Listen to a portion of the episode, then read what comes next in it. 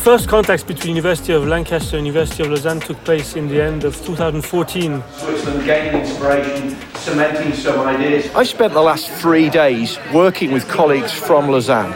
They've taken us out into the Swiss Alps.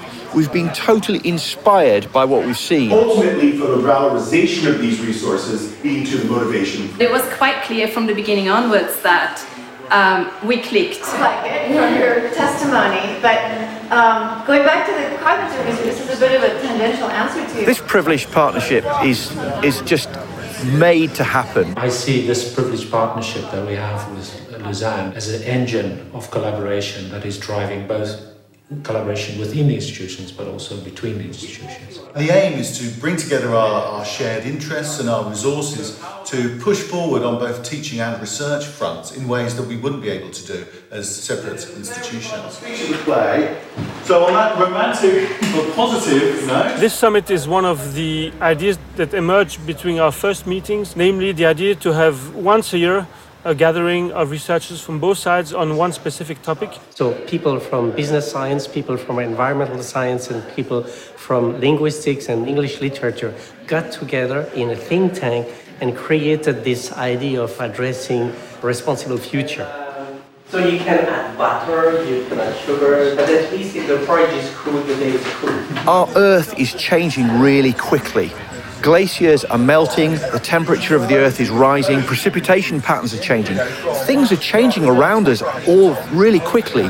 We need to produce food, we need clean water, we need to find a way into a responsible future. One of the problems in the way in which universities are organized is they're organized in disciplinary ways. This means that in terms of the academic performance, the academics tend to publish in their journals, in their discipline. They speak to the people in their discipline and they go to conferences to speak to the people in their discipline. Nowadays, if, you, if you're going to be serious about figuring out which sort of future uh, humanity should go towards, you, you have to be interdisciplinary. So that, that's also become part of our predicament, and actually, paleoanthropology and uh, What is interesting with a privileged partnership is to go beyond what you usually do with a regular partner and to really set up projects that are a bit more ambitious, more innovative, but also exchange good practices among administrative staff, but also at the level of university governance. For instance, in the English department, we actually have the chance now to take our students on a study trip to the north of England and team up with our Lancaster colleagues there. be able to tell this individual's experience. My own area, which is in Romanticism, is producing a credit bearing uh, MA module which will enable students to come to the Lake District in the northwest of England,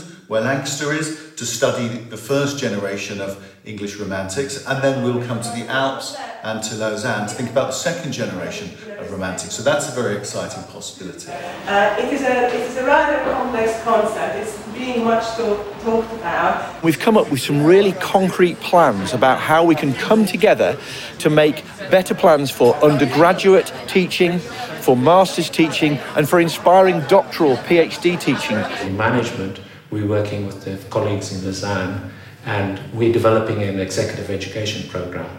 This can only go one way, and that is better education for the students, better opportunities for the academics, and hopefully a long-term impact. In the future, we intend to have more people, maybe from other faculties, bring new projects, and we are really looking forward to having this collaboration going on for the future.